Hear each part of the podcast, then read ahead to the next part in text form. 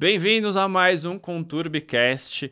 Hoje eu estou sentindo em casa aqui, porque normalmente eu trago vários assuntos diversos e hoje eu vou falar do que eu falo todo dia no meu trabalho, que é sobre mídia proprietária, falar sobre marketing de conteúdo, branded content. E eu trouxe aqui para conversar comigo Luiz Felipe, comumente chamado de Zaca, fundador do Tech Drop, a newsletter do momento de tecnologia.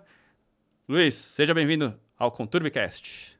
Valeu, Douglas. Muito obrigado. Estou empolgado pelo, pelo papo que a gente vai ter aqui hoje. Estava falando um pouco no, nos bastidores aqui. É um, um mundo do conteúdo, são, são diversos temas que a gente pode falar, mas eu acredito muito que o conteúdo está no coração de, de qualquer relacionamento e o relacionamento está no coração de qualquer negócio. Então isso se torna parte fundamental e é um pouco dessa resenha que a gente vai ter aqui hoje, das estratégias desse novo momento do conteúdo à medida que o nosso comportamento de consumo muda. Aterrissar agora para o que você faz no seu dia a dia, Boa. porque esse conceito é interessante, né? Como transformar a experiência de consumo. A gente fala muito isso, né? Tem, tem tanta coisa para você consumir, mas como que eu trabalho a experiência para chegar essa informação para a pessoa? Como que chegou nisso na sua percepção e a fundação do Tech Drop? Boa, vou, vou dar um, um, um passo aqui, contar um pouco da, da minha história.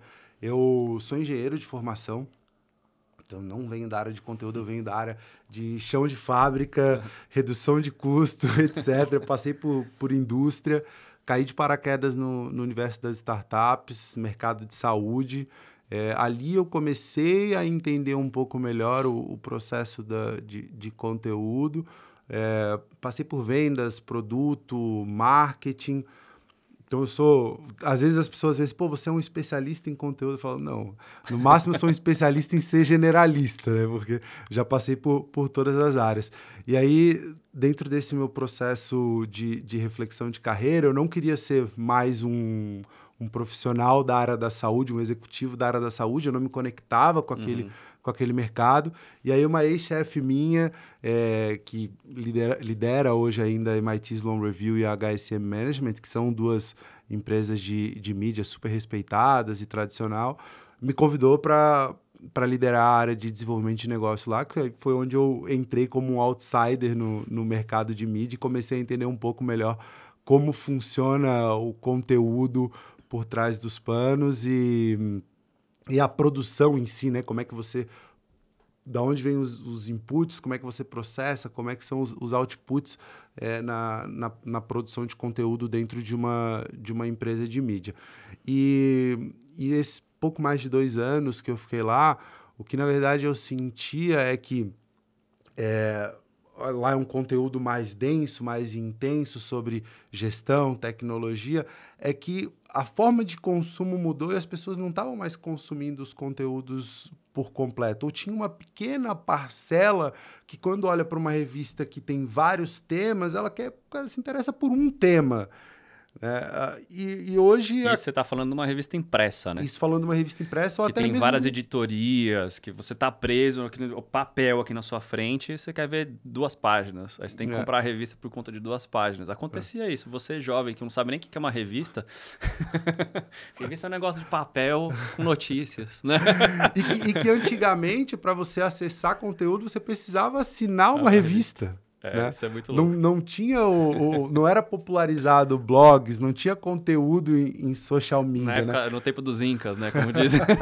a informação é. era centralizada no, com, com o chefe com o chefe inca, né? Exato.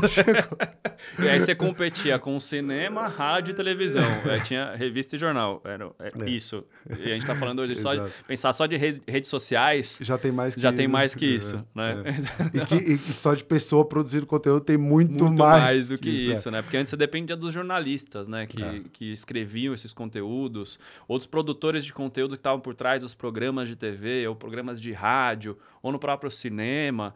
Como que teve sua relação com esses produtores de conteúdo quando você estava nessa função e que você trouxe para dentro do Tech Drop? que você aprendeu com eles? É. Boa, é isso. Então, dando, dando, esse, dando esse, esse zoom out, né, cara, é, o, o que eu percebi ali foi o comportamento de consumo mudou, a, o conteúdo hoje ele está descentralizado e as pessoas consomem é, no tempo delas, na forma com que elas uh, querem. Uhum. E como tá, tem muito conteúdo disponível, elas cada vez precisam mais de curadoria daquilo que de fato é relevante. Tá? Então eu sentia um pouco dessa, dessa necessidade na mídia tradicional e eu comecei um projeto paralelo junto com, com mais um, um amigo que também sentia essa necessidade de produzir alguma coisa que fosse relevante que a gente gostasse de consumir. E aí, olhando para o mercado de fora, um, um, movimento que vinha acontecendo era.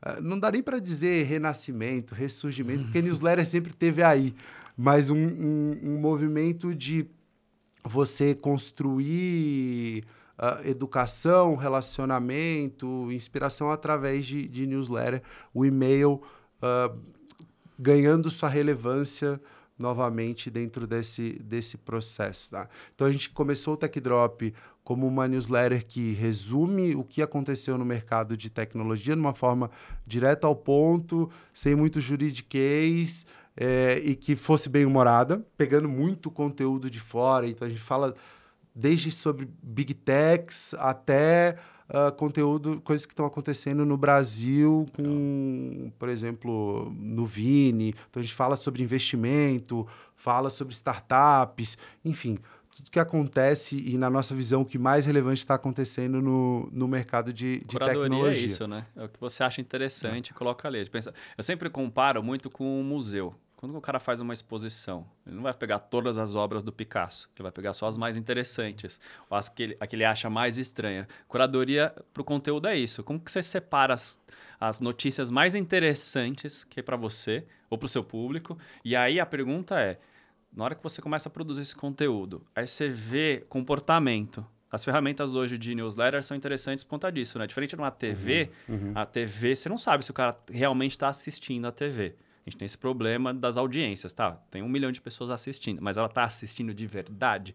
A diferença da newsletter, a gente tem tecnologia de saber até quanto tempo o cara ficou com, a, com o e-mail aberto ali, uhum, certo? Uhum. Como uhum. funciona isso para você moldar novos produtos e entender sua audiência? Uma crença que a gente tem sobre o, o e-mail, e esse foi um dos motivos também da, da escolha do e-mail como um canal, é que o, o e-mail é a tua, o teu ambiente mais íntimo no mundo digital. Então eu sei o que, que você está curtindo lá no LinkedIn.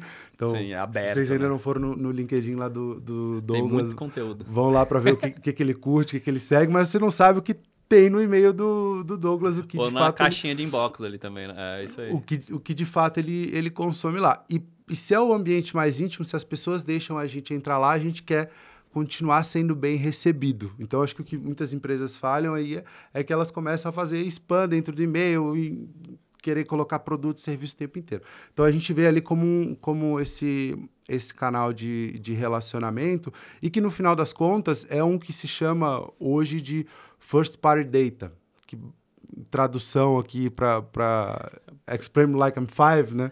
É, é, é, você ter os dados direto da pessoa e não depender de uma de um social media que, que que detém como que é o consumo, como que é o comportamento dela lá dentro. Então, a pessoa que abre hoje a newsletter, eu sei se ela abriu, eu sei onde que ela clicou. São seus esses dados, né? Esses Você não está terceirizando, é meio que nessa pegada mesmo. Né? Não é terceirização dos dados, o dado é seu. É.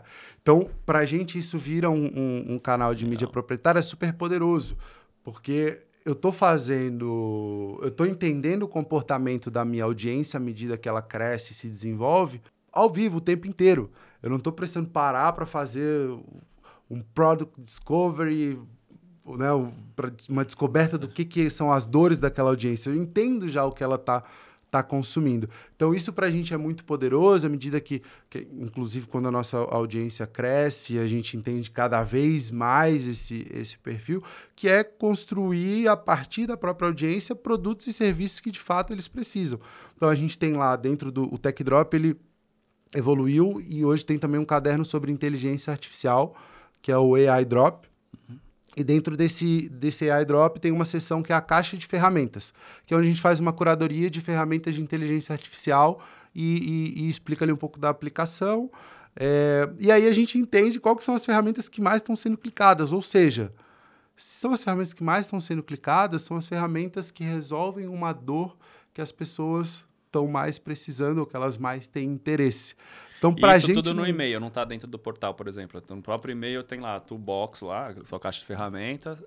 Cara, tem link daqui, link daqui, link aqui. E aí eu consigo mapear quais são os os interesses maiores dessa, dessa galera. Os interesses maiores dessa audiência. Então, por exemplo, eu que estou construindo audiência como uma empresa de mídia, e que se a gente for olhar historicamente, os modelos de negócio de, de empresa de mídia padrão é publicidade, anúncio, e por isso tem muitas delas hoje sofrendo, porque a verba de anúncio que antes era TV, tá, tá, tá, né? tá pulverizado. só nos broadcasts padrão tá pulverizado a gente olha como uma, uma empresa de, sim, uma empresa de mídia, mas que quer construir produtos e serviços de tecnologia para essa audiência, só que reduzindo o tempo de, pô, deixa eu botar um produto e aí eu descobri se esse público quer, que é o que hoje no mercado de, de tecnologia de startup chama de product market fit, né? Eu construir, gastar um tempo em desenvolvimento para aí descobrir se tem mercado para isso. A gente vai entender se existe mercado já no ponto de contato ao vivo né? no ponto de contato. Então eu já estou agregando um valor para aquela audiência, ela já conhece a minha marca, ela já me consome diariamente, que essa é a, a nossa missão, né? Que a pessoa é, é, deixa a gente entrar na casa dela no ambiente íntimo, que é o, o e-mail, mantém a gente ali, ou seja, continue consumindo porque a gente está agregando um valor, e a partir disso a gente entenda esses comportamentos de, de consumo, necessidades, dores, para construir eventualmente é, produtos e serviços para essa audiência. Ela já, já tem uma conexão com a minha marca. Então, a minha a, a redução para eu entender se de fato aquele um produto tem mercado, né, o tempo, ele é reduzido. Pegando um exemplo, assim, só para você entender o que acabou de falar aqui. Ó.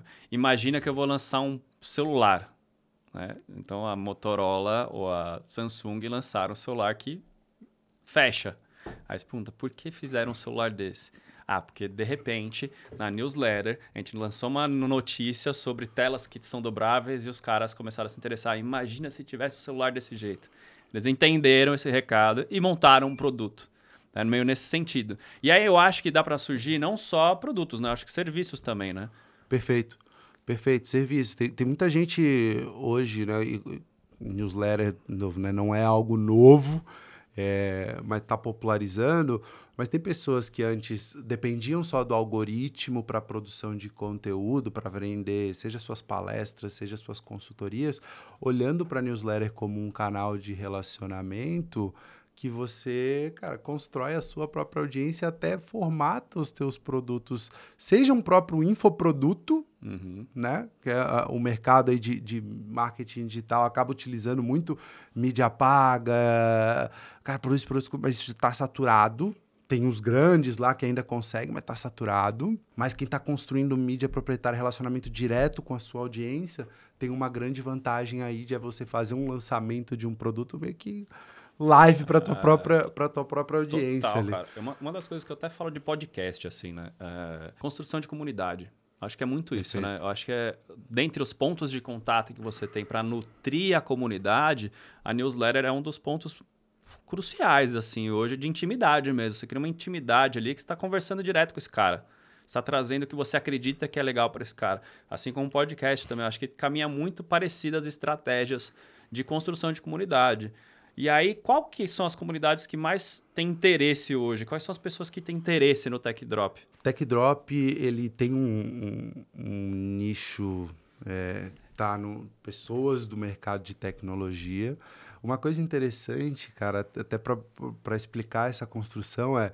Uh, o, Tech Drop começou como um side project. Então era uma hora dedicada por dia ali para poder botar no papel. E no início, que a gente escrevia para 40 pessoas, 50 pessoas, A gente só tinha uma coisa que a gente não podia fazer, que era perder para consistência. Então, a newsletter tinha que sair toda segunda, quarta e sexta. E você vê a primeira edição da newsletter, é horrível. é horrível, cara. Hoje não, hoje ela tem um formato que a gente recebe um feedback super positivo do, dos, dos nossos leitores, que é, o conteúdo é super bem dividido e, e fácil de consumir. Não, design é. clean, é, é legal, cara. Assinem. Eu vou deixar, boa, vou deixar, vou deixar o link aqui, eu vou deixar o, melhor, vou colocar um QR Code para quem está vendo no YouTube e vou deixar o link na descrição aqui para você fazer a, a, inscrição da newsletter porque é legal. Para quem, mesmo quem não é de tecnologia, você vai aprender muita coisa com a news. Boa. E então, do, no início, cara, que a gente só não queria perder para consistência, a gente foi chamando alguns amigos para dar feedback. E eu venho de um, de um mercado em que eu tenho uma conexão forte com pessoas de marketing, meu sócio no Tech Drop também. Então, as primeiras pessoas foram uma galera de marketing e growth desse mercado de tecnologia. E a gente foi recebendo feedback dessa galera. Tá? Avança. Depois, a gente começou a ver uma galera de investimento, porque tem uma sessão lá, o que rolou o Brasil adentro, que é os investimentos que estão acontecendo em startups. Então, basicamente, a gente faz uma curadoria que muitas vezes os fundos têm, sei lá, duas pessoas para ficar pesquisando a, a, as novas startups, o que está rolando e tal. Então a gente faz essa curadoria para eles. Então a gente viu uma galera né, de, de VCs. Aí depois começamos a perceber. VC, para quem não sabe, é Venture Capital. Para resumir o que é um Venture Capital, acho que é mais fácil. Tipo, se você precisa pegar dinheiro no banco, como startup, e o banco nem sabe o que, que você faz, ele não vai te dar dinheiro. Mas você explica para um cara que vai ter uma Venture Capital, que é provavelmente o cara que tem uma grana para risco, que ele acha que vai ter muito ganho aquilo na frente, aí você, em vez de pegar no banco, você pega com o Venture Capital. Tanto que os bancos agora começaram a ter Venture Capital também, porque viram sim, que as startups sim. podem virar o próximo Uber, o próximo Airbnb, e aí você tem as VCs. Continue, perdão. Perfeito. é, e aí depois a gente... Pô, nesse mundo de, de criadores de conteúdo, cara, uma coisa legal é que você vai conhecendo outras pessoas, né? Então, é, fiz uma parceria com o Bruno Okamoto, se estiver ouvindo a gente, um abraço aí, Bruno, da Nova Economia de Microsas. O público dele é basicamente desenvolvedores. E aí a gente fez uma troca de, de indicação, o que, o que de recomendação. Seria uma microsas. Olha lá. Esse é, esse é, eu quero ver explicar. Boa, eu, eu, eu, vou de, eu vou deixar esse, esse desafio para o Bruno, então se você quiser, entra lá em microsas.com.br, que ele explica lindamente. Fica a curiosidade aí, ó, acesse lá. então, dali já veio um público de desenvolvedores. Tá. Então, basicamente, o que, o que eu quero dizer com isso, né? A gente fala de forma ampla para tecnologia, não é extremamente nichado. A nossa audiência ela foi crescendo e atingindo diferentes públicos à medida que a gente foi profissionalizando e melhorando a nossa distribuição dentro de várias tribos diferentes. É, então, hoje tem uma galera de marketing, tem uma galera de desenvolvimento de tecnologia, tem muito fundador de startup que começou a ver ali também como um canal de se, de se atualizar e, e de entender o que está acontecendo no mercado, com os pares. A gente fala muito sobre estratégias de empresa de tecnologia, é, seja de, de aquisição, de retenção, de abertura de, de novos mercados. É, então já vieram founders, vieram investidores. O, o que a, a, gente escreve hoje, então, para um, um público uh, diverso em termos de, de cargos, mercados, tem galera de agro, tem galera. Uh, de mobilidade, fintech, health tech. Misturou tudo, whatever. tudo que é tech. Tudo, tudo que é tech, alguma coisa tech, tech, é, tech drop.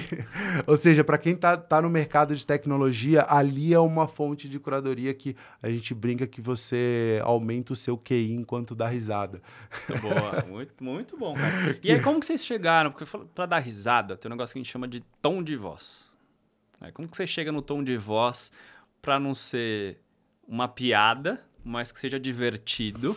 Você ainda tenha a confiança das pessoas. Como que você achou essa tal da autenticidade? Autenticidade é a, a palavrinha da vez que a gente conversava aqui antes, né? É. é no mundo onde tem produzir conteúdo é muito fácil, com inteligência artificial, etc. E produzir conteúdo para robô é muito fácil.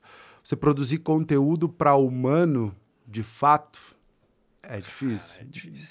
Não é fácil. E para você produzir conteúdo para humano, você precisa ter uma autenticidade, principalmente se você quiser quebrar todo o barulho que tem em termos de, de conteúdo e se destacar.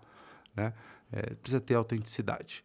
Agora, o que, que, o que, que de fato é autenticidade e como conseguir essa, essa autenticidade, né? Na minha visão, a autenticidade é aquilo que é único seu ou da sua marca, uma forma que, cara, só você sabe falar aquilo. Mesmo que tentem te copiar uma ou duas vezes o que você faz, de forma consistente, não vai ser possível. É algo que, num longo prazo, ninguém vai conseguir te copiar. Agora, como conseguir essa autenticidade? Na minha visão, não é criando um canvas de pô, qual será o nosso tom de voz, como que a gente vai ser autêntico, quais que são os nossos valores de marca. Acho que tudo isso, se de fato são valores, são propósitos, é algo que vai estar intrínseco na produção de conteúdo, mas a autenticidade, ela é atingida a partir da repetição. A primeira, a primeira newsletter da Tech Drop não representa a autenticidade do que é o Tech Drop hoje. Talvez lá a gente errou um pouco, tentando ser, ser engraçadinho demais. Né? Até você achar o fine de... tune, né? Tipo, achar o, o, tom certo é difícil. E outra, a gente foi técnico demais. É...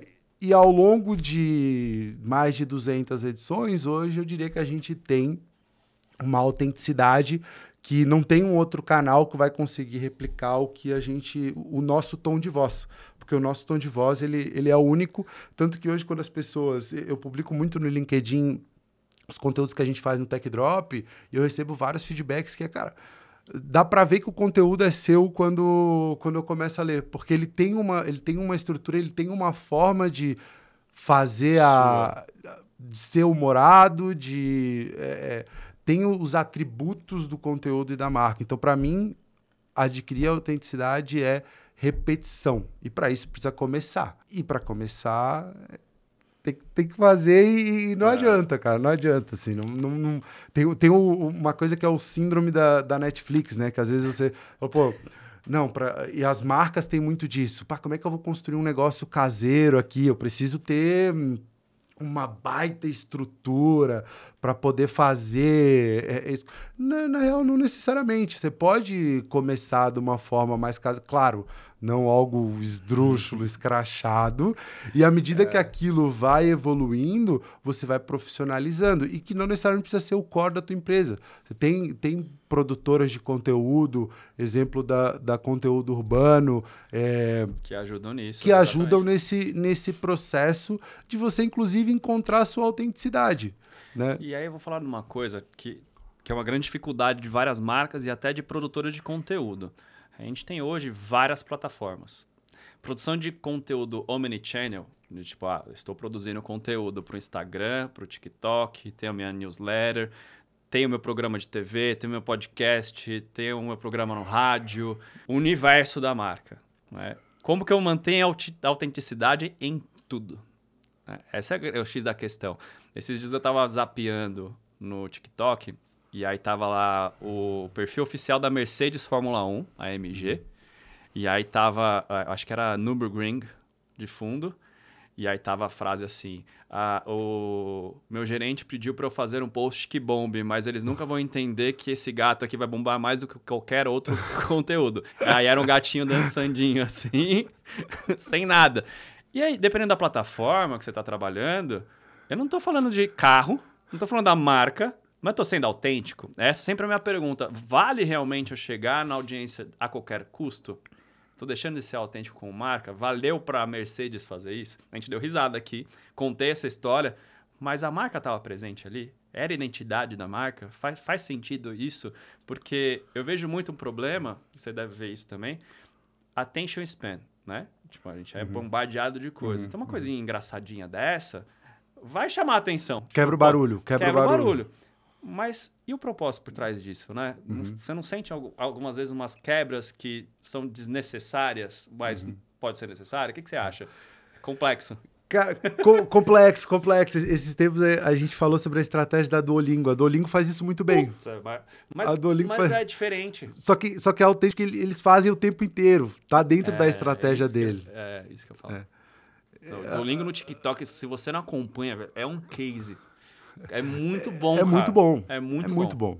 Mas é porque assim, eu acho que o Duolingo virou case porque é um personagem do Duolingo uhum. e é uma coisa que você bateu agora há pouco. É consistente. Uhum, uhum. Eles mantêm o personagem o mesmo meme, de que vou, vou sequestrar a sua avó se você não fizer a lição.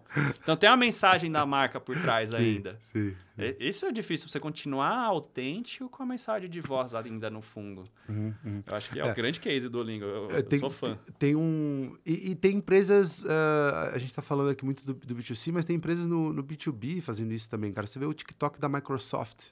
Quem não viu, dá uma olhada lá, TikTok, arroba Microsoft. É muito bom, cara. É muito bom. E o que, que, o que, que eu acho que é o ponto aí? Cada rede social, que é um terreno alugado, que é um terreno onde você não domina o, a, a, a narrativa, a forma como a sua mensagem é entregue para aquela audiência. Cada rede social tem o seu. o- é, as suas particularidades, ou os seus tipos de conteúdo. Produzir para o TikTok é diferente de produzir para o Instagram, por mais que um tenha o Reels, o outro tenha o. É né, outra forma- coisa. são, são, é, é diferente. Produzir para o LinkedIn é totalmente diferente.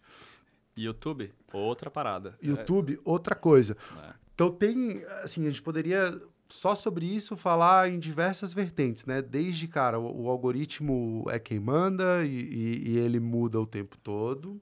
A gente poderia falar sobre as equipes de marketing e a saúde mental das equipes de marketing para você conseguir produzir para isso tudo. Mas a gente está falando aqui sobre o ponto de como é que você se mantém autêntico em todas essas, é, é, essas mídias. Eu não tenho a resposta, até porque a gente está passando por esse desafio agora. Tá todo mundo tentando entender, né? Tipo, é meio que isso. Tipo, cara, não sei. Se você tiver a solução, você tá bilionário, porque tá todo mundo atrás. Agora, uma- um movimento super interessante que eu vejo nos Estados Unidos quando a gente. é, tem, tem muita gente falando sobre isso, porque é, no final das contas aqui a gente está falando de, de distribuição. Né? Eu olho para uma estratégia de mídia é, completa e, e principalmente de empresas que estão olhando para a mídia proprietária, de eu construir a minha própria audiência, social media nada mais é do que a forma como eu distribuo o conteúdo para construir para minha para minha audiência proprietária, tá? Então se, se ali é a, a forma como eu vou distribuir e cada uma tem o seu próprio formato, tem uma coisa que estão falando que é sobre repurposing. Você constrói uma vez para sua mídia proprietária e você faz um você ah, Foi uma reedição, né? uma reedição desse mesmo conteúdo para aquelas mídias sociais no formato que elas operam. Então, eh, se eu produzo uma newsletter no meu canal proprietário, depois eu vou no YouTube e eu faço no formato do YouTube aquele mesmo conteúdo, um repurposing daquele conteúdo. Para o TikTok eu faço uma outra coisa. Talvez para o Instagram eu vou trazer só algumas pílulas daquele conteúdo em um, dois, três, quatro. Né? Então, é, e, e talvez aí, cara, que as equipes de, de marketing hoje sofrem, que é entender, pô, não, eu preciso construir um conteúdo novo para o Instagram, um conteúdo diferente para o LinkedIn. É, acaba se Um perdendo porque não consegue fazer tudo. Aí se perde porque. E aí, se um não dá certo, porque você não controla, é um espaço alugado, fala, pô, não tá dando certo esse, essa produção de Ninguém conteúdo quer aqui. me ouvir. Então, se eu tivesse que dar uma dica para encontrar autenticidade, é primeiro encontra a sua autenticidade na sua mídia proprietária e depois você trabalha adaptando ela para cada uma das mídias sociais até que você encontre o modelo de consumo eh, daquela mídia que também que a sua voz também ecoe, né? A voz da, da marca também ecoe naquele formato e parênteses, não necessariamente precisa estar em todas as mídias, né? Não precisa. Se, se Ex- não. ex- Isso faz parte da estratégia. Você querer ter- atirar para todo canto, você vai atingir quase nada. É melhor um tiro de sniper do que um tiro de Uzi, né? Que é uma metralhadora que você não acerta nada. Agora, voltando aqui para falar exatamente agora da parte proprietária. O que, que seria ser dono do seu próprio conteúdo? Eu uso muito de exemplo para quem está ouvindo a gente, assistindo a gente, a Red Bull. Né? E eu, eu acho legal porque eu estava lá dentro, né? Trabalhei na Red Bull, foi o divisor de águas na minha carreira. A Red Bull é uma empresa hoje, que a gente vai bater isso agora, é uma empresa de mídia. Tanto que eu trabalhava no Red Bull Media House. Então você tem empresa que vende o energético, que todo mundo conhece, e tem empresa que vende conteúdo. Aí quando eu falo para as pessoas que a Red Bull vendia conteúdo, os caras falavam, mas como assim vende conteúdo? Meu caro, Se entrar no off, canal off hoje, quase que 80% do canal off é produção da Red Bull que a Globosat compra esse conteúdo. Aí você fala, como assim uma marca consegue fazer isso? Ela consegue fazer isso porque ela é autêntica e porque ela não está a todo momento vendendo energético para mim. Ela está preocupada em fazer um conteúdo do grande para humanos cons... para humanos pra consumirem, humanos consumirem e, e não, quererem não pra... compartilhar e tudo mais. E aí, vamos bater aqui para a pauta de hoje que é as empresas vão precisar, se já não viraram, empresas de mídia. Boa. Esse é o, o X da questão agora. Que é tanto canal para você trabalhar, você tem que ser proprietário dele. Quando você fala de canal proprietário, é você ter seu próprio é, blog, já é uma mídia proprietária. A sua newsletter é uma mídia proprietária, um portal de conteúdo. No caso da Red Bull, é muito mais avançado do que o resto. A Red Bull tem um, um canal que chama Content Pool. O Content Pool é um relacionamento da marca com jornalistas. Então, eu transformo isso daqui numa grande Reuters. Uhum. Né? Eu tenho um, uma agência de notícias. Eu tenho um monte de notícia, um monte de imagem, e estou publicando isso para todo mundo usar e consumir. Quer consumir conteúdo da Red Bull? Entra aqui, Content Pool. Como que as marcas conseguem lidar com isso? Cara, a marca produz tanto asset. O que, que é o asset? É uma imagem, um vídeo, um texto. São assets, são ativos da marca. Só que as marcas se perdem com isso. Né? Então a gente é tanto tanta produção de conteúdo, como que a gente otimiza isso e transforma isso uma coisa vendável, vira um novo business. Eu acho que as marcas a partir de agora vão ser cada vez mais né, no, mudar o modelo de negócio para virar mais parecidas com o da, da, da Red Bull pensar em conteúdo de uma maneira diferente. Não ser só mais, putz, preciso é, produzir conteúdo para o Instagram, porque meu concorrente está fazendo. Ah, no Facebook agora tem Facebook Groups, tem que entrar lá na minha estratégia. Me ajuda a fazer isso? Cara, mas pensa na parte editorial, se tudo faz sentido. Né? O conteúdo, pra, o conteúdo só para conversão, né? Que é o, o que o, o, marketing de conteúdo acaba falando, pô, vamos construir conteúdo para depois converter em venda. É, mas con conteúdo fico... que gere valor no final das contas, né? é... né? Que que educa, que inspira, que, que entretém a audiência de alguma forma. Esse conceito de toda empresa vai virar uma empresa de mídia não é um conceito novo. Não. Ele. Ah, quem falou isso a primeira vez foi o Tom Felinski. Era Faz um, uns 20 anos isso. Um, é, foi em 2004. Ah. Ele é, era um repórter do Financial Times. E aí ele, pioneiro na época, é, é, talvez foi um dos primeiros creators aí, que ele saiu para montar o Silicon Valley Watcher. E, e, ele falava que toda empresa vai virar uma empresa de mídia, né? É, é, em inglês, every company will become a media company. E depois o Gary V, Gary v uma série de caras. De, de, caras começaram também a falar isso. E, e a observação era, era simples. À medida que a tecnologia entrou e começou a dar voz para as pessoas, cada empresa virou, cada pessoa virou a sua própria mídia naturalmente também cada empresa virou a sua própria mídia. Por quê? Porque o conteúdo ele não é mais centralizado nos grandes conglomerados e o conteúdo agora ele é descentralizado e a empresa vai conseguir construir esse relacionamento direto com a, a, a sua própria audiência através do, do, do conteúdo, né? É, e, e, isso é muito do que a, como empresas de mídia operam, né? Você gera, o conteúdo é o teu core. Você gera valor através do conteúdo para trazer atenção. No final das contas, a empresa de mídia está vendendo publicidade, então talvez o modelo de negócio deles não seja o, o melhor do mundo hoje, mas. É, e as empresas então poderiam, uh, poderiam ou deveriam virar empresas de mídia. Isso de fato aconteceu. Se você olhar popularização do, do inbound marketing, né? Toda empresa começou a ter um blog. Na época da. da Não, hoje, hoje, hoje, na verdade, eu acho que acabaram as blogueiras, só tem blog de empresa. Não sei se você percebeu isso também. É. É. Então, a, toda, toda empresa criou seu próprio blog, né? suas, suas próprias mídias sociais. E de lá para cá, 2004 até hoje, cara, se produziu muito conteúdo. Então, eu acho que esse conceito de toda empresa vai virar uma empresa de mídia, ele entra numa nova fase agora uma fase em que uh, a gente a atenção do, do usuário está cada vez mais uh, dispersa. dispersa e difícil de conseguir. Uh, o inbound marketing e automação de marketing foi para um caminho muito voltado para conversão que hoje já não é mais tão eficiente porque a jornada o comportamento de compra mudou, a própria mídia paga, que é direcionada para conversão, também mudou, né? E tá entrando aí privacidade de dados, tem vários movimentos acontecendo que É fazem que é aquela, com que aquela velha máxima, né? Quanto mais gente usa, mais difícil fica de você se diferenciar. Exatamente, o próprio, o próprio SEO, que é, é o, o, o mecanismo de de busca. Busca. do Google, né? E aí o SEO é otimização dos mecanismos de busca, né? Como é que a empresa coloca ali palavras-chave dentro do blog para que ranqueie melhor. É, é, tá numa fase que tá saturado, que você precisa já é, a, a barra levantou, né? Então todos esses e, e cada um desses movimentos a gente poderia ficar um tempão conversando sobre ele, mas ah, no geral é todos, todos esses movimentos voltam aos primórdios que a, que a empresa começa a perceber que, cara, eu preciso gerar valor para minha audiência.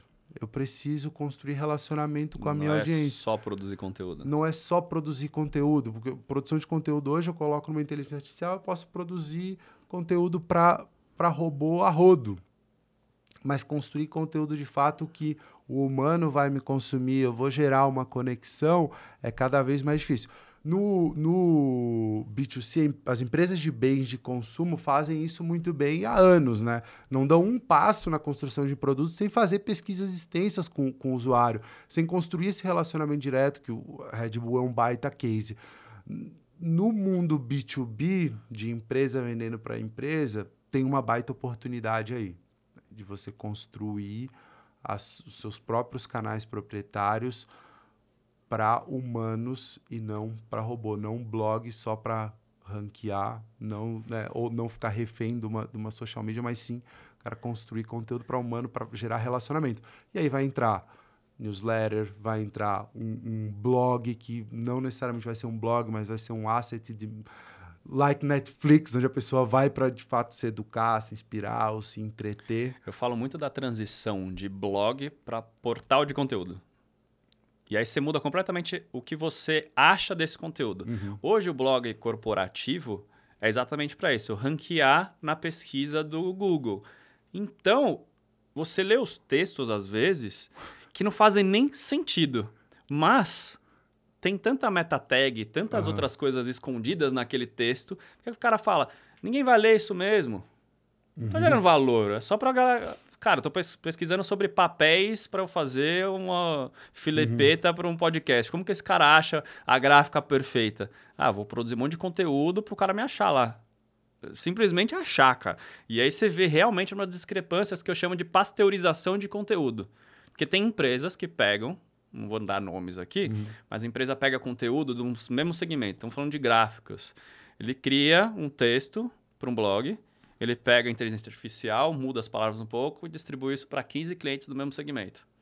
Aí fica todo. Antigamente funcionou, né, cara? Antigamente E é funcionou e- louco, e, né? virou Tipo- playbook. E virou playbook de marketing. E né? esquece como que é o consumidor, cara. Quem É. tá consumindo isso? Mesmo B2B é pessoa para pessoa, cara. Isso é muito louco. E, e aí, cara, os mecanismos de busca mudaram, né? É. Antigamente, cara, hoje, né, se você olhar o SEO, cara, os grandes conglomerados, as, as- os grandes varejistas, as grandes empresas de mídia já dominaram, os incumbentes já dominaram o, o espaço do, de, de busca ali do, do Google. Qualquer coisa que você pesquisa hoje, cara, tem muita site linkando para essas empresas grandes. Então é muito difícil você chegar. Então, para uma PME, principalmente para uma, uma, empresa, uma empresa pequena ou média, é, é muito difícil esse investimento. Não é mais o ah, SEO é orgânico, é barato. É muito caro para É você. mais caro que a paga, se fizer direito. É mais caro que a paga para fazer direito, exatamente. A, a barra levantou. É. E então, cara, nesse. E, e os mecanismos de busca mudaram. né? As pessoas não buscam mais só no Google. Às vezes, para uma gráfica, cara, pode ser que a geração nova que está querendo uma gráfica para fazer os banners da gincana tá pesquisando no TikTok. Mas com certeza. No chat Tá GPT, Tá pesquisando, exatamente. Tá pesquisando Outras. no. no- ou, ou você vai, quer buscar um restaurante, você não busca no Google, você busca no, no Instagram. É, um, um, restaurante que, que tal influencer uh, vai ou foi ou alguma coisa não, assim. Restaurante não tem como você pesquisar no Google. Google você, você pesquisa só o endereço dele, mas para ver o cardápio, você fala, não, o que, que eu vou pedir aqui? Eu sou visual, né? Instagram. Uhum, uhum. Até um Flickr resolve melhor do que o Google. É, é, é. E, e o, então os mecanismos de busca mudaram. O próprio ah. Google hoje indexa diferente, né? Ele já não indexa mais só o, o, os sites ali, ele já começa a indexar pílulas de conteúdo de do YouTube, de vídeo, os formatos mudaram. Então a empresa que é, não começar a olhar para como empresas de mídia operam, que é princípio básico, gerar valor de verdade para minha audiência em diferentes formatos que eles consomem, ela não vai estar tá, de fato educando, inspirando, no final das contas, gerando uma confiança de marca é, para a audiência, que no final das contas vai gerar negócio. Isso vai gerar negócio, porque no momento que o, o, o consumidor tiver no momento de compra dele, ele vai ter a consideração daquela marca que construiu, que educou por um tempo e construiu aquele, aquela experiência já muito antes do momento de compra na cabeça do consumidor. É muito mais do que um anúncio, né? E eu achei até legal, a gente estava conversando aqui antes de começar, da sua, sua, filha. Conta essa história, cara, eu achei genial. Véio. Sua filha tem quantos anos? Três anos? Vai fazer três anos é, agora. Minha, é, eu sou genial. pai de, de duas pequenas, da, da Alicia e da Luísa. Inclusive, um beijo para elas. Estou um dia longe de casa, já estou com saudade já, cara. e, e, pô, a, essa a paternidade, tecnologia, etc., é um desafio muito grande, né? É, então, se você que, que, é, que é pai, que é mãe, enfim, ou que tem criança em casa, entende que hoje a relação de telas, etc., em casa é, é tudo muito intrínseco. Então, você precisa ter os, os, os seus seus valores ali, os momentos, em alguma, algumas horas segurar, mas no final das contas, cara, cada um tem a sua própria experiência. Na nossa experiência, a gente segurou até dois anos sem tela e a partir dos dois anos a gente começou a colocar telas em alguns momentos, até para a saúde mental dos próprios pais, para poder fazer. Não conseguia né? conversar com a minha esposa mais, né? Então, ela para poder conversar com a minha esposa. E aí tem o iPad, ela começou a consumir algum, alguns vídeos no, no YouTube que a gente escolhe, mas a gente não pagava o YouTube Premium. E começou a aparecer anúncio, ela ainda não entendia. Eu falava, filha, isso aqui é o, é o anúncio, não, não é para clicar. Tá, no máximo aqui né, clica só no, no pular. Aí um, um belo dia, é, eu estava organizando as coisas em casa, ela estava lá assistindo, e começou o um anúncio, ela virou para mim e falou, papai, eu não gosto de anúncio. eu falei, filha, eu também não gosto de anúncio. eu faço anúncio, mas eu também não gosto de anúncio no final das contas, e aí, enfim, comecei a conversar um pouco com ela sobre, sobre o que, que é isso, mesmo sabendo que ela não vai entender e que essa é uma responsabilidade minha, evitar com que ela tenha contato a, a publicidade tão nova, eu tenho essa, essa consciência, mas acho que o processo de explicar para ela é até o processo de, de se autoconhecer na, na forma de, de educar, né? É, e, e, explicar para ela que aquilo que, que, eu também não que a gente não gosta na verdade de ser interrompido exatamente isso que falar de coisas que a gente está consumindo que a gente gosta então cara, o, o, melhor anúncio é aquele que não parece anúncio né no final das não pode interromper é a programação é. é. meu mote é esse não pode interromper a programação você tem que ser a programação. Ser a programação. E aí faz todo sentido quando a empresa vira uma um mindset para uma empresa de mídia. mídia. Porque você é tá, a programação. Você é a programação. As pessoas estão ativamente buscando o seu conteúdo. Não é você enfiando goela abaixo uhum, aquele uhum. conteúdo. Acho que essa mudança que está acontecendo já, tem muita empresa já estruturada para isso. Ah. É, tipo, como que você estrutura para virar uma empresa de mídia? Uhum. É um custo muito alto para a pessoa mudar isso. Do nada, eu querer parar de vender copos mas dizer histórias sobre copos incríveis e como o design dos copos são diferentes e as pessoas se relacionam por conta desse design. Uhum, uhum. E é incrível essa história. E aí o cara fala, pô, gostei disso, que documentário legal. E aí tem uma marca por trás. Você nem lembra da marca ali naquele me- primeiro momento. Mas no segundo, no terceiro, no quarto, você só vai lembrar daquela marca. Porque ela to- contou uma história, teve uma tribulação diferente com o que você está consumindo. Ela não está interrompendo o que você está vendo. Ela não está sendo intrusiva. né? É diferente o jeito de você consumir isso, de você se relacionar com a marca. Acho que é, é mais uma percepção aqui até de qual é a experiência que eu estou entregando para essa pessoa. Se eu estou interrompendo a programação da minha filha, né? É uma péssima experiência. Mas como que eu poderia estar ali no meio do desenho dela, inserido naquele desenho, fazer parte daquele desenho, não ser uma coisa é, é, intrusiva mesmo, sabe? Tipo, pô, não tô parando aquilo dali, não tô impondo ela a usar um novo produto, eu tô entretendo ela. E depois, depois de um certo tempo, ela vai lembrar dessa marca para todo sempre, porque eu entreti ela. E no final das contas, se você olhar vamos nesse nicho, né? Se a gente olhar grandes influenciadores hoje, é, tem o, o Lucas Neto, que produz. Faz muito bem isso.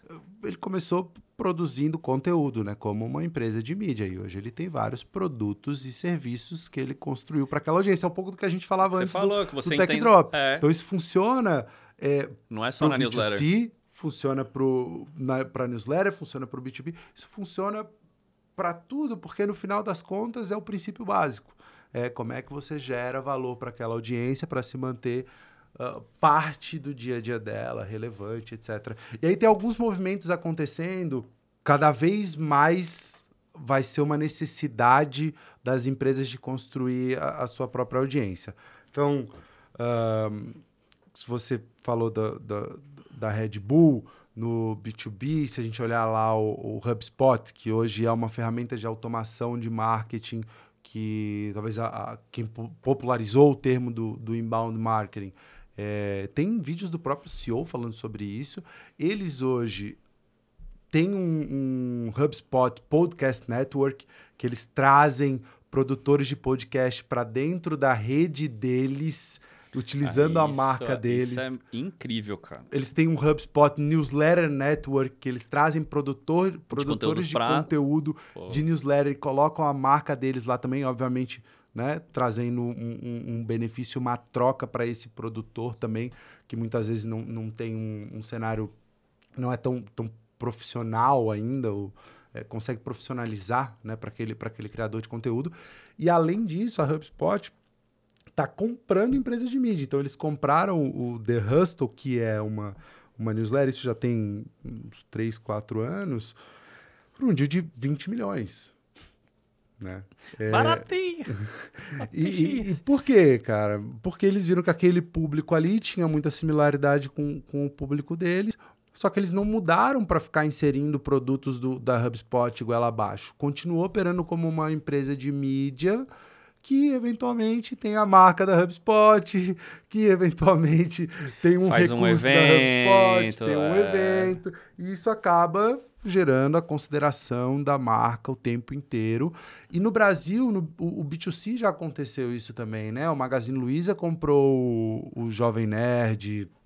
É, no, no B2B isso vai começar a acontecer mais no- nos próximos anos. Os Estados Unidos tiveram alguns outros, outros é, negócios nesse, nesse caminho também no, no B2B.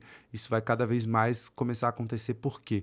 Porque as empresas vão começar que, que não que tiverem caixa.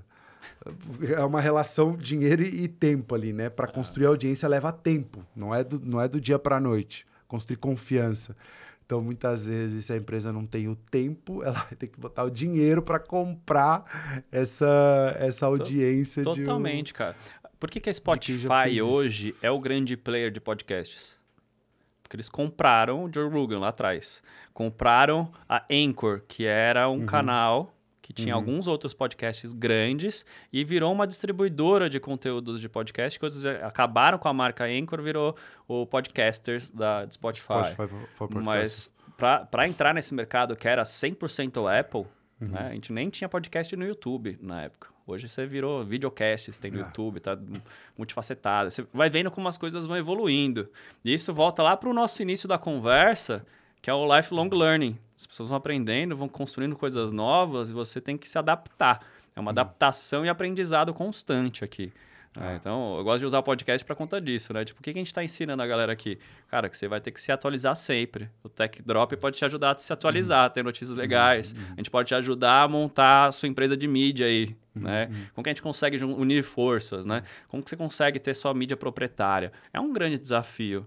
Porque E não só mídia, né? Multimídia, Multimídia. hoje. Multimídia, porque é, a newsletter pode ser o seu canal de mídia proprietária, mas as pessoas não consomem só newsletter. Elas consomem podcasts, elas consomem vídeo. Então, olhar para para minha empresa hoje, seja B2C, seja B2B, operando como uma empresa de mídia para gerar esse valor para a audiência na ponta, é pensar em como é que eu construo uma empresa multimídia, como é que eu me insiro no comportamento de consumo desse consumidor atual. né?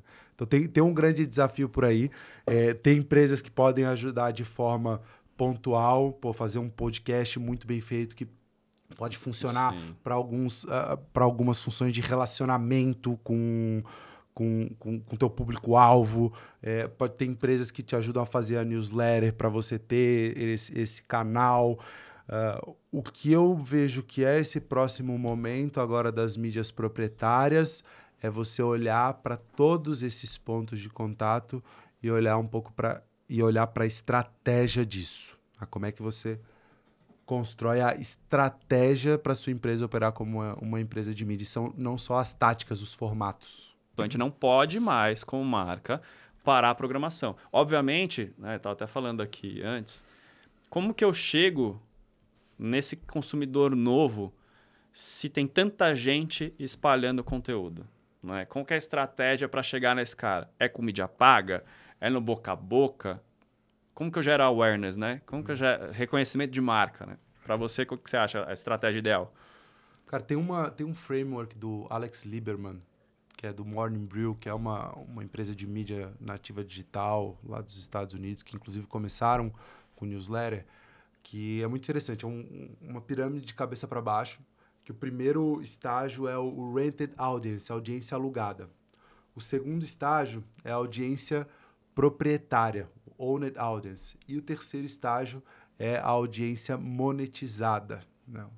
É, Interessante isso. É Então- tipo um funilzão. Exatamente. Então, o, o- a gente falou muito aqui né, do- dos contras da, da social media, de ser regulado por- por- pelo algoritmo, do SEO já está saturado.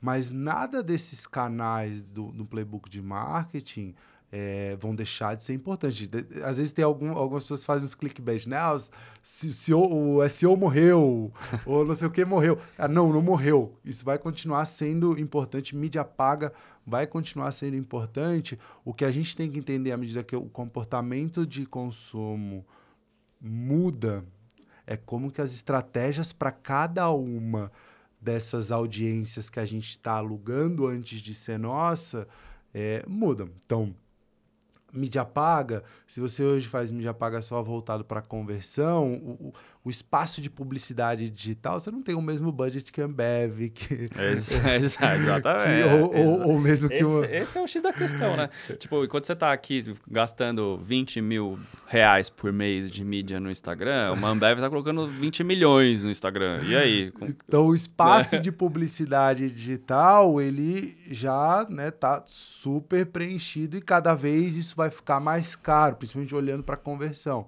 Agora, se você usa ele com o propósito de gerar brand awareness, de trazer ele para sua audiência proprietária, faz muito sentido. Se, se você, um, um exemplo, tá? Na- no, no próprio Tech Drop, a gente já fez alguns, alguns testes com mídia paga. E a gente paga no subscriber um real. Só que a partir do momento que ele clica num anúncio que a gente fez lá falando do que é o Tech Drop, ele não tem muito, muita fricção. Ele, se ele gostou, ele tem que assinar uma newsletter. Depois ali na minha owned audience, no segundo step, eu vou construir de fato o meu relacionamento com ele. Agora, se eu quisesse já vender alguma coisa para ele direto, não ia rolar, ele não ia converter, ou mesmo se convertesse, o custo ia ser 50, 90, 100 reais o custo, o custo do lead, que, Que tem é o- muita empresa É o pagando. que normalmente acontece quando o cara tá vendendo um tênis, quando tá vendendo um energético. É, é o custo que ele vai ter é muito mais alto para ele vender logo de cara, né? É. Então, isso, isso falando sobre, é. sobre mídia paga. Empresa de mídia paga muito menos na audiência. Então, pense aí, se você está pensando como é que eu vou operar como uma empresa de mídia, mídia paga pode alavancar sim, só que depois você vai precisar criar, o, construir, continuar o relacionamento com, a, com essa audiência. Social media, a mesma coisa, né? Como é que você trabalha em mídia social? Porque ali está a maioria da atenção, onde as pessoas estão, mas você faz o que eles chamam de plataforma. Então você tira a pessoa da plataforma para vir para sua audiência proprietária. E ali você constrói o teu relacionamento com, com ela. Eu acho muito legal que até pegar algoritmo eu sinto assim que toda vez que você faz uma publicação que tenta tirar a pessoa da plataforma, por exemplo, a gente faz um corte num podcast você coloca uma hashtag podcast, a entrega já cai lá para baixo. Porque pro Instagram, ele não quer que você saia do Instagram. Você não sente isso quando você faz umas campanhas assim que fala, vamos no orgânico e ver qual é que é. Você tirou o cara daquela plataforma, a plataforma fala, cara, não, não quero que o cara eu uso, saia. Eu uso muito o LinkedIn, é. cara, mas eu desencanei. Eu desencanei porque eu falei, cara, o algoritmo muda, eu não vou conseguir ficar, pô, hacks de como. Nossa, cara, aí maluco. falava, ah, bota o link no primeiro comentário, mas só depois de 20, 20 minutos, minutos, e primeiro você. Inter... Meu, é, é isso que a saúde mental das pessoas de produção de conteúdo começa a dar, porque, cara, o que eu tô fazendo aqui, o conteúdo não é legal. No final das contas, hoje no LinkedIn, quando eu faço o post, eu coloco o link direto, ele diminui o alcance, mas quem converte muito mais, porque a pessoa não vai até, ter que ir até o primeiro comentário para assinar a newsletter. Se ela gostou, o link já tá ali, ali, ela já vai, ela assina. Só que isso não me gera tanta dopamina.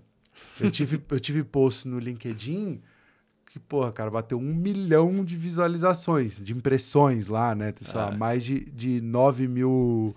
Isso é, também é uma curtidas. coisa. Isso é uma coisa que quando você tem sua a plataforma proprietária, você é dono dos dados, você sabe exatamente a diferença do que é impressão e o que foi realmente alguém vendo é, aquela é, coisa, é. né? É. Então, assim, esses, esses conteúdos de social media pode dar muita dopamina, né? De você ficar ali, cara, like, Olha, like. Um milhão de Mas no final das contas, cara, isso não gera o, o, engajamento real. Mas toda vez que você faz um. E não é todo post que vai ter isso, né? Então, quando eu faço um post no LinkedIn, no Instagram, ou, ou qualquer que seja, eu não sei quanto da minha audiência que segue vai de fato receber aquilo. Agora, quando eu disparo uma newsletter, eu sei que 100% daquelas pessoas que assinam a newsletter vão receber. Elas podem até não abrir, porque não é todo mundo que abre. Mas ele chega, né? Ele mas, entrega. Mas ele, entrega. chega. A gente estava até falando de revista impressa.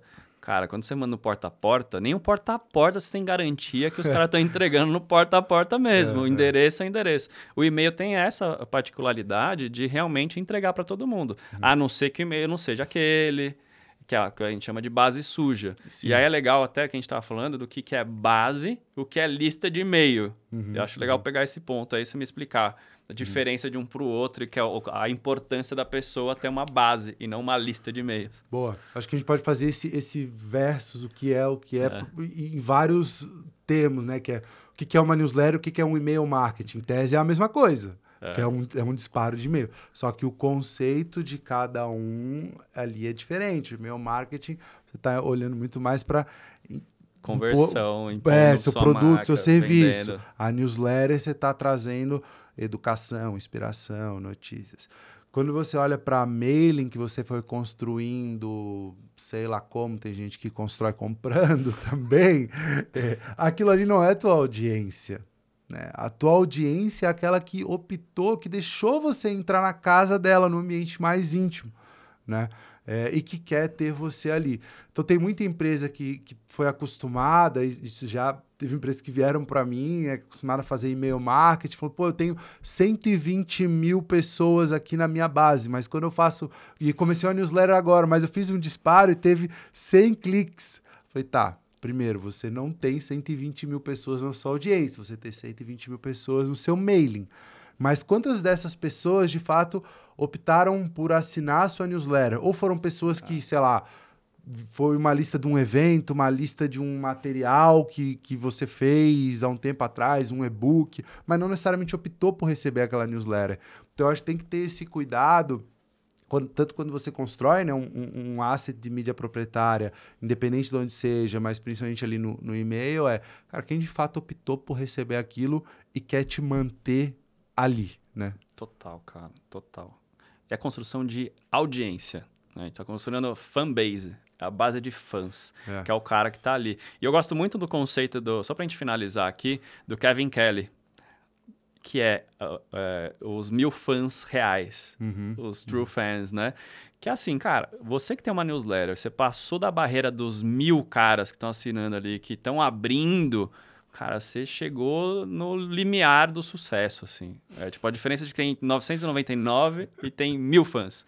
E esse conceito dele é muito interessante. Tipo, as pessoas, isso para podcast, para canal de YouTube, para newsletter, ele sempre acha que um milhão é o negócio. É onde ele vai vender mais, vai ter uma audiência mais recorrente. Às vezes o cara tem um milhão e não tem 10 e-mails abertos. Uhum. Agora, se o cara tem mil e ele nutre aqueles mil, então sempre com aqueles mil em contato. Imagine um churrasco de mil pessoas que estão todas juntas curtindo. Você não consegue gerenciar isso, cara.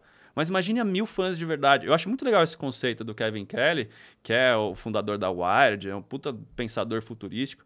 E você levar isso pro seu dia a dia. Tipo, pô, eu vou montar uma newsletter, eu não quero um milhão de pessoas, mas se tiver mil caras que realmente estão ouvindo, que são meus fãs, porra, o negócio muda de jogo. Eu imagino que para você deve ter sido mais ou menos a mesma coisa, né? A, Ah. a conversão. Depois você chega no- até os mil, é uma batalha.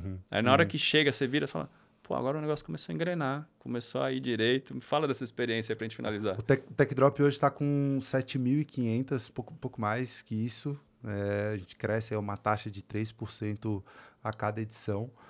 E é, é- é meio que. Tem, uma, tem um, um gráfico que eu gosto muito que ele. que- principalmente do. Do, do Mr. Beast aconteceu isso. Tá. Esse padrão acontece com, com quase todos. E Mr. o- Beast, o pra quem não sabe, é o maior youtuber do maior momento. youtuber do mundo. E o Jack Butcher, ele traz esse gráfico que é basicamente assim, um monte de pontinho, e aí tem um ponto que, que ele fala que é this is pointless, que é onde o negócio começa a crescer. Cara, o crescimento, ele no início, ele é muito pequeno. Ele é muito pequeno. Mas ele é o crescimento mais importante porque é onde você vai ter mais proximidade com aquelas pessoas, você vai construir. O Tech Drop ele foi se formando ali com aquelas pessoas. É onde a gente conseguia ver quem de fato estava e, quem, e a gente conseguia coletar feedback. Cara, no momento em que a gente encaixou o modelo com aqueles primeiros 500 ali, e aí o negócio começou a crescer. Então o gráfico fez assim, assim, e aí agora o crescimento ele é muito mais é, constante, assim. É, e, e aí tem al- algumas coisas interessantes. Quando eu vou no, no SEMrush, eu olho para alguns outros portais de notícias de, de startups, tecnologia, eles têm lá um, um número de acessos de 120 mil acessos mensais. O TechDrop tem 70 mil acessos mensais no- nas nossas newsletters. Só que o que acontece? São as mesmas pessoas que recebem, que estão ali consumindo e que transformaram o Tech Drop num um hábito, né? Então, no mínimo ali, cara, a gente tem uma... Olhando para a taxa de abertura, etc., já tem no mínimo uma, uma base de 2.500 fãs. Então, a gente passou esse Passou, do... dobrou a meta. Do, dobramos, que dobramos a meta, né? Então, agora é um momento de escala. Acertando a forma de como é que a gente traz essa audiência alugada, né? Porque, no final das contas, a distribuição tá ali, onde a gente vai trazer mais pessoas, né? Tá ali... é, acertando a forma de mensurar isso, a gente pode começar a ligar torneirinhas de mídia paga, é, investir mais em uma mídia, tudo trazendo para nossa mídia proprietária, crescendo aquele, aquele asset, porque a gente já passou dessa, dessa, dessa barreira, assim. Então, é questão de, de tempo para o Tech Drop sair dos 7 mil, para chegar nos 10, para chegar logo no, no 100, assim. A gente está tá super confiante nisso. Cara, que legal, meu. Obrigado pela conversa. Foi tipo uma troca de figurinhas mesmo, que eu falei, ah, vou trazer o cara aqui que vou falar de tipo mais aberto, porque tá no meu dia a dia aqui, mais fácil. Às vezes a gente fala aqui de empreendedorismo, é muito aberto empreendedorismo. O que é empreendedorismo? A gente fala de saúde mental, a gente fala de várias coisas aqui no podcast. Eu falei, vou trazer um pouquinho mais pro meu universo aqui. É, Luiz, obrigado pela presença aqui. Foi put- puta projeto legal, assim, o, o podcast legal assim com você. Eu acho que isso daqui vai virar um projeto, por isso que eu já até falei de projeto aqui. acho que isso não é um podcast apenas, não é um Conturbicast, é o início de uma grande parceria. Seria. É isso, é isso. E a gente estava conversando aqui, já trocando figurinha de como é que a gente poderia ter sinergia nos, nos nossos negócios. E, e entendam o que está acontecendo aqui, pode funcionar para sua marca também, né? O momento que você cria um podcast, traz pessoas para trocar essa ideia com você, você conversa sobre negócio ali, você gera negócio. Então o podcast não é sobre quantas pessoas estão vendo, né? Talvez tenham aqui é, você que está vendo é muito especial para a gente, né? Que seja Totalmente. uma pessoa, duas, três Exatamente. pessoas. A gente respeita a audiência, que foram uma pessoa é sua audiência, cara. Tem que respeitar. Exatamente. Então, isso é, é muito importante. É...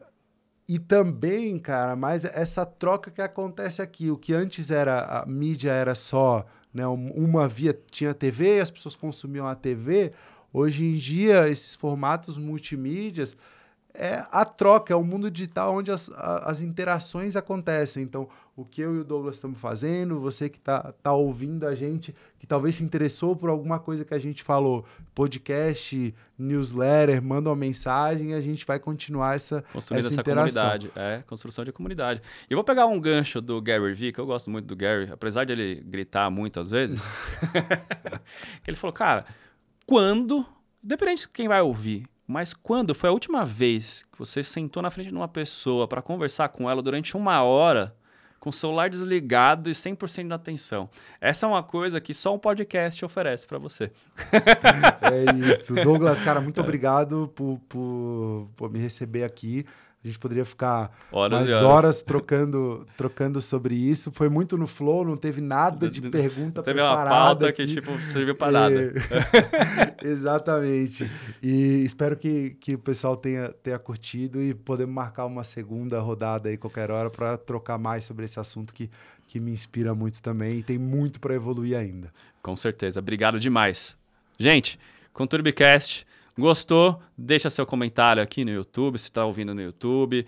Dá seu like, subscribe aqui no nosso querido Spotify ou no Apple Podcast. Eu sei que você está ouvindo no Apple Podcasts. Eu sou fã do Apple Podcasts, foi quem começou essa história de podcasts, é onde tem a melhor curadoria, que a gente falou tanto de curadoria. Então fica a dica aí, se você escuta no seu iPhone, Apple Podcasts é o lugar dos podcasts, cara. Mais do que YouTube, qualquer outra coisa, eu gosto muito da curadoria. Fica a dica aqui e até a próxima.